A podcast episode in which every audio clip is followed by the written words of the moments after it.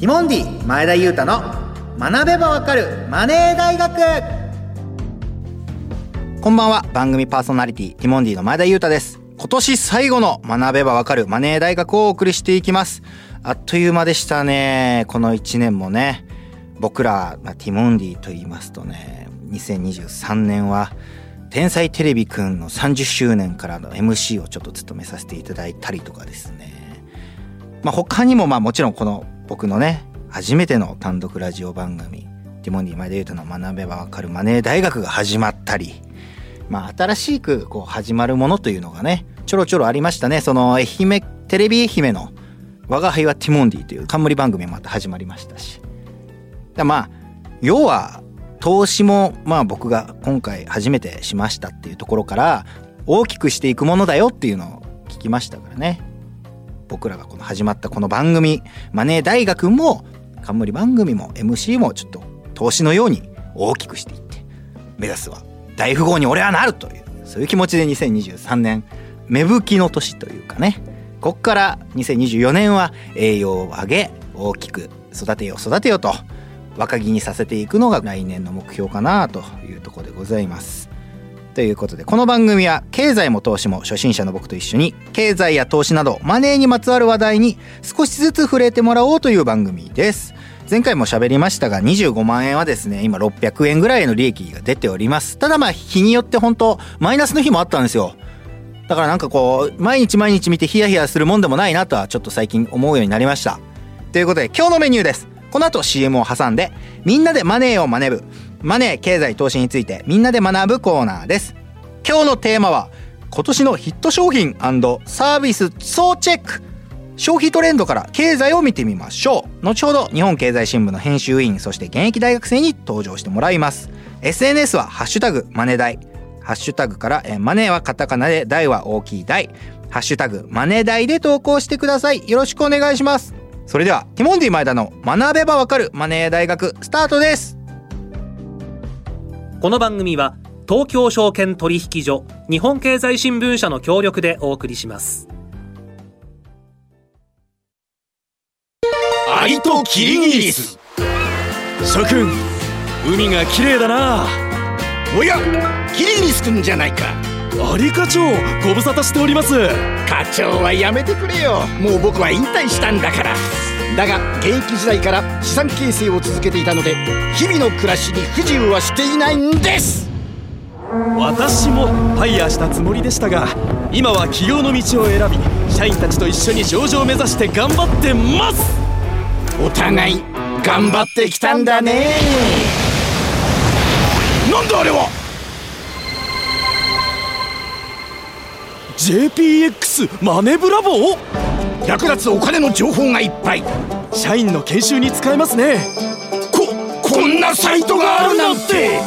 お金のこと投資のこと。まずはここから。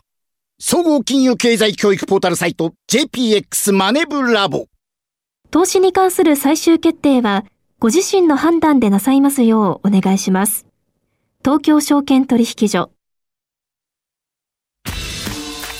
モンディ前田裕太の学べばわかるマネー大学みんなでマネーを学ぶ番組パーソナリティティモンディの前田裕太ですこの番組で経済、マネー、投資について教えてくださるのは日本経済新聞編集員の山本ゆりさんです。山本です。よろしくお願いいたします。お願いします。そしてこのコーナー、みんなでマネーを学ぶでは、マネ部員として一緒にマネーを学んでもらう大学生を迎えてお送りします。経済や投資などお金に関する話題に関心のある学生が週替わりで登場します。今日の部員はこの方です。はい、こんにちは。東京大学3年の北野和樹です。よろしくお願いします。お願いします。どうでしょうか？はい。北野くんは緊張は？緊張はずっとしてます。えまだしてる？まだしてます。どうしたらしなくなるのかなやっぱ。こういうラジオを撮るという場に慣れてないから緊張なのかな？どうなんだろうね。そうですね。あとちょっと前田さんがかっこよすぎておいおいおい。緊張しちゃいますね。勘弁してよ東大生。日本が明るいな。日本の未来明るいですね。さあということで今日のテーマです。2023年は何が流行った？今年のヒット商品総チェックということで、2023年もあっという間に最後の水曜です。あっという間ですね。本当早かったですよね。今年は特に。ねえ体感僕でも半年くらいしかまだ経ってないですね。あ、私もそうなの。わかります。あ、もう、北野くんも。僕ももう、それはおかしくない。年を取るごとに一緒だなって思うようになってきてますね。え、でもいくつ今 ?20。今21です。21であっという間って分かね。っちゃいないよ。よく言いますよね。年が分母で、うん分子が1ぐらい、1年は。なんかどんどんどんどどんね。んどんどんどん100歳になれば100分の1だ1からね。年がね。あっという間なの。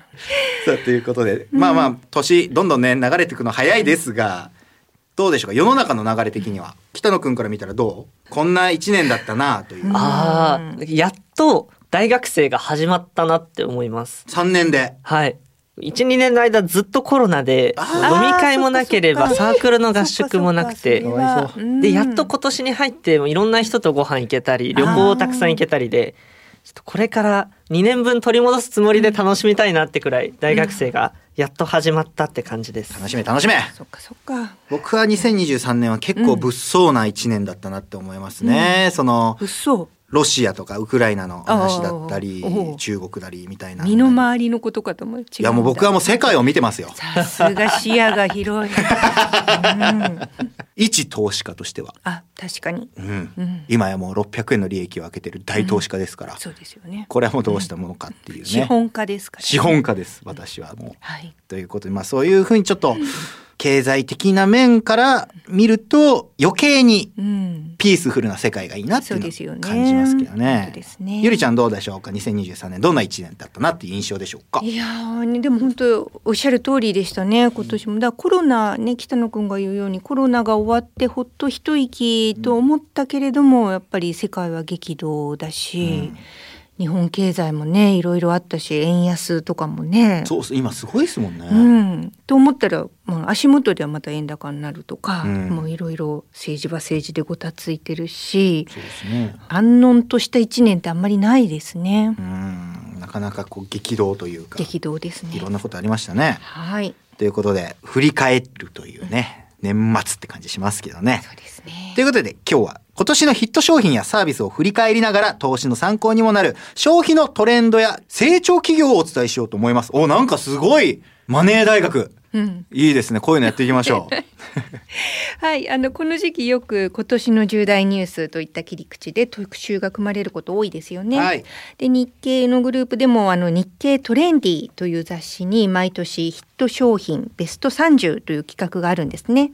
でその年に流行した商品やサービスを取り上げてランキングにしています。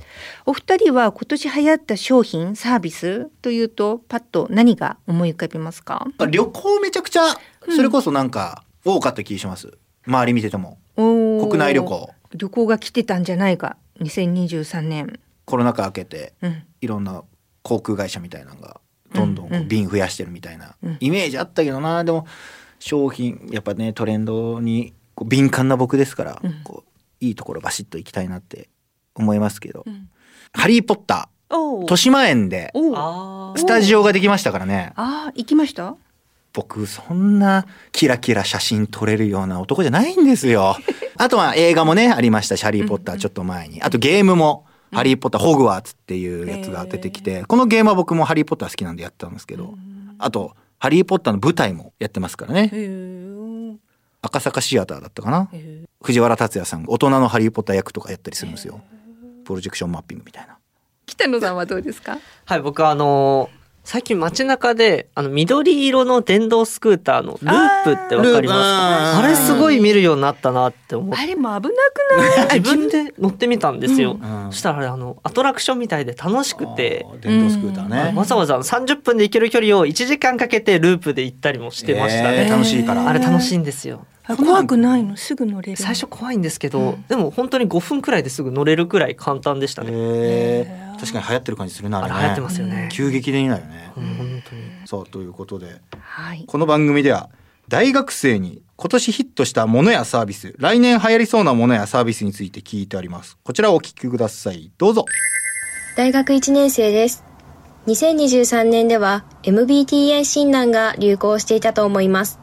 質問に答えるだけで自分の性格が4つのアルファベットで示され、16タイプのキャラクターのうちの一つに分類されるため、友達と相性診断をしやすく、自分の性格を客観視できるので、とても盛り上がりました。2024年以降もスマホ一つで簡単にできる診断が人気になりそうだなと思っています。大学4年生です。私の周りで流行ったものはテレ東ビズです。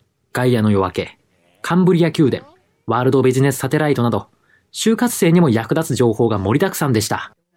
大学2年生です。2023年流行したものとして B リアルが挙げられるかなと思います。まあ、最近流行っていた SNS でですね、友達はその大学の授業中になんかもその SNS を触ったりしていて、まあ、非常に印象的でした。1年前にはなかったですね。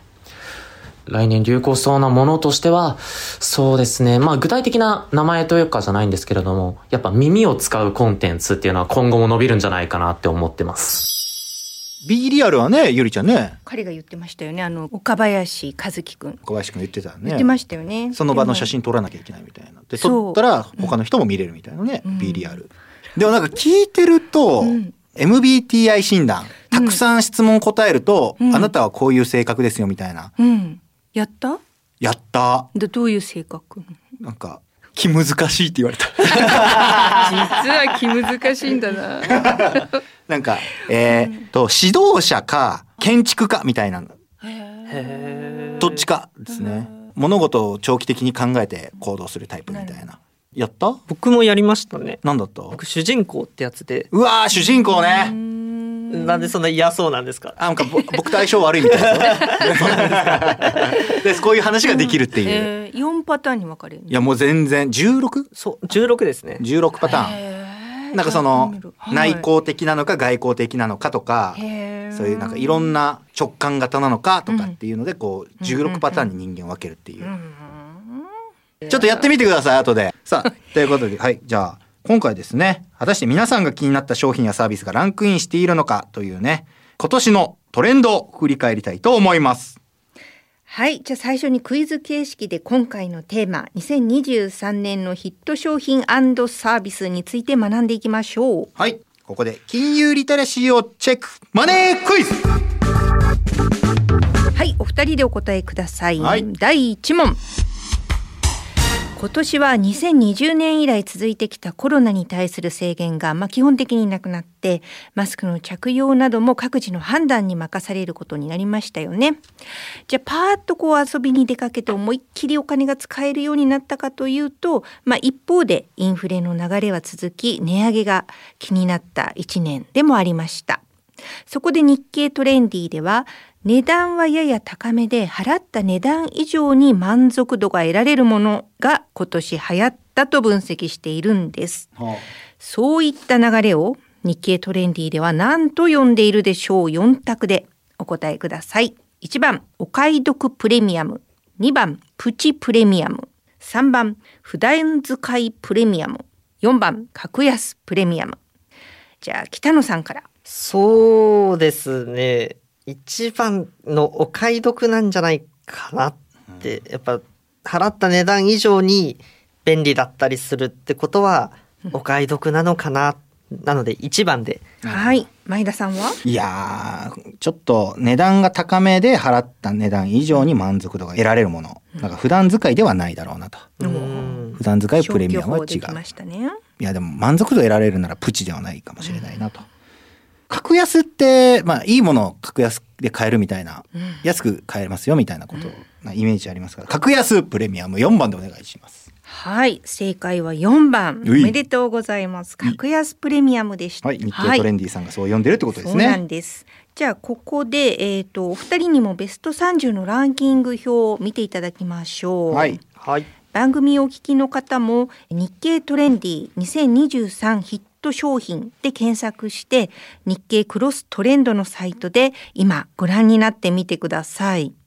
今の正解格安プレミアムに当てはまる製品やサービスって、まあ、これ見るとどんなものが当てはまるって感じですかね？僕も忘れてましたわ。これ、うんこれ忘れてちゃダメだよ。どれ？WBC ですね。これ格安プレミアムじゃないじゃないまあでも満足度が得られるっていう、その、なるほどね。あんだけ日本が活躍したら、そりゃ満足度が。ね満足度はすごかったよね。すごいですよ、あれはは。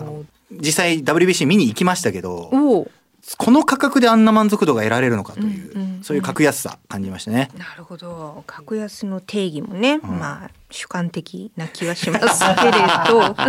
そうね北野君はどれが、僕うん。よく見るようになったなっていうのが2位のチョコザップですかね。確かに。確かに。最近よくチラシ配ってんのも見てて、うんうん利用頻度が高い人だったらあ払った値段の割に満足感ってすごく高くなるんじゃないかなって思いますね。わかん。ないニキュッパとかじゃない、えー。そんな安いんですね。うん。でそんな安いけどそのよ値段と比較するとよりうんうん。満足度が得られるってことなんですかね。うん。ですよね。この21位のボンゴ系おにぎり。ボンゴ系おにぎり？うん、東京大塚にあるおにぎりボンゴがテレビ番組をきっかけに大ヒット。系列店を含め長い列ができてるんだそうですね。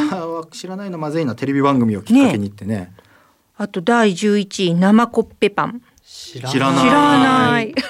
えファミリーマートによる多彩な商品展開で7300万食を突破する大ヒット。へあ第2位チョコザップ。それまでは会費が高くなかなか続かないイメージが強かったスポーツジムが身近で低料金になりコスパの良さが見直されたんだそうです、え初期費用を除いた月額は消費税抜きで2980円だって、うーん。うん。でなんか身の回りの感じですねそのサービスが。うん、せっかくコロナが終わったのにねインフレと板挟みになっちゃって、はいまあ、企業もね新商品やサービス開発工夫してる感じがね伺えますよね。うん。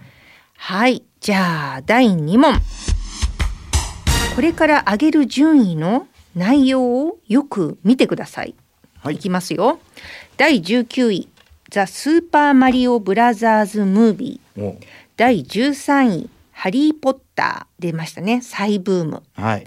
第4位「ゼルダの伝説ティアーズ・オブ・ザ・キングダム」この3つに共通する特徴として日経トレンディではなんとかの人気キャラクターが新たな表現手法や能力によって過去最高といえるヒットを飛ばしたと分析しています。では、なんとかに入る言葉とは何でしょうか？北野さん。今全然思いつかないんですけど、なんとかの人気キャラクター共通するの。男性の人気キャラクターとかですかね。前田さんはなんとかのキャラクタ僕でもハリーポッターがなければ、ー。うん。マリオとゼルダだったら任天堂だと思ったんです。よ確かに。ね。任天堂の人気キャラクターがあって、うん。でもハリーポッター入るってことはそうだ。これ完全に平成の人気キャラクターですよおお。たまごっちとかもそういえば僕なんか東京ガールズコレクションを歩かせていただいたんですよ今年ね。なんかもらいましたたまごっちうん。でも平成ですからねあれあ、そう。なんか平成のものがやっぱ流行ってるんじゃないですか？一周回ってみたいななるほどね。なんか惜しい。え？正解はね、20世紀の人気キャラクターで正解でいいじゃないですかもう 前田の幼少期の人気キャラクターだ正解は まあね、正解ははい20世紀でしょ？まあだからそうなんだよね。だから20世紀今に2023年だから、まあ少なくとも23年前。うんまあねね平成もまあ似たようなもんっちゃ似たようなもんでしたね。そうなんですよ。正解ですだから僕がはい正解でいいです。わかりました。ド大人のラ対応するのやめてもらっていいですか？ドラ焼き一個あげます。やったーはい。でこうしたキャラクタービジネスの勢いは世界的な流れにもなっているんですと日本も得意なコンテンツを生かしていきたいところですよねはい第3問はい日経トレンディが選んだ2023年のヒット商品サービス。堂々の第1位はチャット GPT でした。これまさに今日ねぴったりのゲスト北野さん来ていただきましたよね。大学で何学んででしたっけ？ロボロボット？ロボットとか AI とか学んでます。はい。一番いいゲスト北野くん来てくださいましたけれども。どうですか、はい。やっぱなんか、はい。もう普段使いチャット GPT そうですね。プログラミングやる時の課題のコードのうん。ところとかも聞いたらできちゃうんで、先生から使うなって言われるくらいやっぱり優秀なんですよ。学校の課題をはい。チャット GDP がはい。してくれるぐらい。できちゃうんですよ。すげえ！まあだ本当に投資テーマでもありますけれどもこの人工知能、AI もう私たちの知らないところで大きな技術革新を起こしていて本当にいろんなサービスや商品に組み込まれてるんですよね。で、えー、とところで第17位ランキングされているのがこの SBI 証券が提供している運用サービス SBI ラップ。で中でも AI に運用を任せる AI 投資コースが注目を集めたそうなんですね。はい、じゃあ質問です。このように運用までしてくれる資産運用サービスのことを一般に何と呼んでいるでしょう ?3 択です。1番 AI アドバイザー、2番リモートアドバイザー、3番ロボアドバイザー。はい、北野さん。これはもう答えに AI が入ってるので、一番の AI アドバイザーじゃないですかね。はい、自信を持って、はい。えー前田さん。これ僕はね、もう投資家ですよ。この単語知らないわけないじゃないですか。確かに。ロボアドバイザー。おお、一日の蝶が出てきましたね。一日じゃないですよ一日の蝶ね、東大の AI 専攻の北野くんを出し抜いて、よっしゃ前田さんが正解。そうなんですわ。これはだから名称を決める人が、そのちょっとロボっていう なるほど。AI という言葉を使わずロボという認識なんですね。そうなんです。ロボアドバイザー、通称ロボアドって呼んでますよね。はい。うん、投資の世界ではロボアドがいろんなとこから出てきて競争が激しくなっていますという傾向があります、うん。資産運用も含めて今後も AI の利用拡大が続くと見られますがあれですよね。やっぱり活用と同時に倫理的な問題とどう折り合いをつけるかもテーマですよね北野くん。そうですね。やっぱり。AI の活用で倫理的な論題問題ってどういう、例えば、あの自動運転とかで AI が人を避けて事故るか、人を引いて運転手は助かるかどっちをこう選択するかとかですね。これはもう話をしっかり議論していかないと答えって出ないね。はい。AI 系の。いろんな本当に EU とかねいろんなところでそのルール作り、まあ、日本もねそこで主導権取ろうとしてますけどあの AI のルール作りっていうのが、まあ、これ本当来年も続いていくと思います。あ面白い。はい。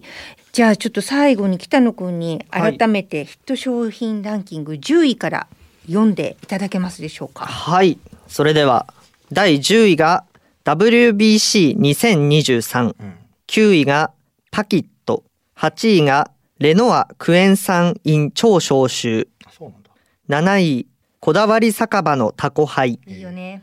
6位、北海道ボールパーク F ビレッジ、そうだね。5位、ビオレ UV 瞬間ミスト UV。買ったわ、これ。へえ。4位、ゼルダの伝説、ティアーズ・オブ・ザ・キングダム。めっちゃ良かった。最高でした、このゲーム。3位、ザ・ファースト・スラムダンク。泣きました。最高でした、これも。2位、チョコザップ。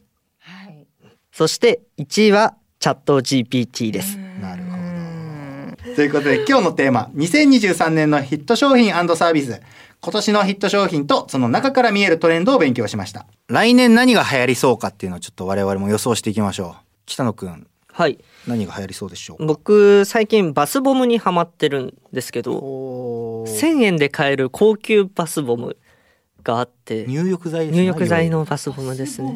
お風呂が虹色になるっていう、すごいおしゃれなのがあって、これから流行るんじゃないかなってちょっと思ってますね。どうでしょうかゆりちゃんは？私はねもうこれ今やってるんですけどもう新紙幣ですよ。来あ年流行りますよ。流行る。7月ぐらいに新しいお札に切り替わりますからね、はい。皆さん渋沢さんとかね。来年流行ります。流行る前田さんどうなんですか、来年流行るもの？ティモンディ以外で。いやー言おうとしまく そ先に封じられた。決め打ちでこれしか考えてなかったのに。そうですね。まあでも僕らも頑張りたいなと思うんですけどじゃあ僕の好きなこの小説家さん今後来るんじゃないかっていうあのな並木道さん。並木先生っていう方がいるんですけど「オールグリーンズ」っていう小説書いててそれが処女作でそれが松本清賞取ったんですよ満場一致で。これが面白くて、多分映像化したらめちゃくちゃこれ流行りそう。なんなら僕が権限と技術があるなら映画化したい、映像化したいっていう作品なんで。どういう作品？えっといや工業高校の女子ーうん3人が大麻を育てるっていう話なんですけどお話として面白いもの小説が映画化するとか映像化するっていうの多いですから、多分この作品はね何かしらで流行る気がするんですよね。うん楽しみあと3体。3体っていう小説が。三体？あそうですね。あの映像化しますから。あ、もうこれは絶対入る。あの、プロジェクトヘイルメアリーっていう小説が、めちゃくちゃ面白いんですけど、もう映像化決定して、すでに小説が発売した瞬間に映像化が決まり、もう映画を撮り、ライアン・ゴスリングがもう主演なんですけど、2024年に放送なのかな？確か。調べたら出てくると思うんですけど、24か25。まあもうこれめちゃくちゃ面白い。プロジェクトヘイルメアリー。ぜひ皆さん楽しみにしてみてください。はいいや勉強になりますね小説から見るトレンドですね。さあということでいろいろ予想してきましたがこの辺りで今回は終わりたいと思います。ということで今日の解説まあ解説というか ごめん生徒ですね今日はね。ごめん今日はごめん 全然大丈夫ですよ。今日の生徒は日本経済新聞編集員の 山本ゆりさんでした。ありがとうございましたあ。りがとうございました今日のマネ部員は東京大学3年北野和樹さんでした。ありがとうございました。ありがとうございました。ということで今年もありがとうございました。来年もお楽しみに。ティモンディ前田裕太の学べばわかるマネー大学ということでティモンディ前田がお送りしてきました。いやー一年あっという間ですね。まあトレンドを見るとこれ今年だっけって思ってるのはもう本当年なんでしょうね。今年あれがあったよあれがあったよっていうのをこう文字を見てようやく思い出すっていう情けない話ですが。2024年はティモンディが一番ねトレンドにまず上がるように頑張りますよ。こっからですからね。まだまだ僕らも上場したての企業ですから。皆さんに投資してもらえるように頑張りたいと思います。さて番組への質問やご感想は番組サイトにあるメールフォームからどしどしお寄せください。そしてラジオ日経公式 SNS もフォローしてください。お待ちしております。番組のご感想は「ハッシュタグマネダイ」で投稿してください。明日からポッドキャストでも番組を配信します。そして身近なお金の話など資産形成について分かりやすく解説するサイト JPX マネブラボ。こちらもチェックしてください。お願いします。そして最後に番組から大事なお知らせがあります。今日お話ししたロボワードですが12月31日ロボワードをテーマにしたこの番組のスペシャルを大晦日に放送します。おまかせ資産運用とは何なのかぜひご注目ください。僕と山本さんと一緒にラジオを聞いて年を越しましょう。ということでねまだ今年はこれが普通のね放送ということでありがとうございました。ティモンディ前田裕太の学べばわかるマネー大学。お相手は前田裕太でした。来週も水曜夜6時にまたお会いしましょう。さようなら。この番組は東京証券取引所日本経済新聞社の協力でお送りしました。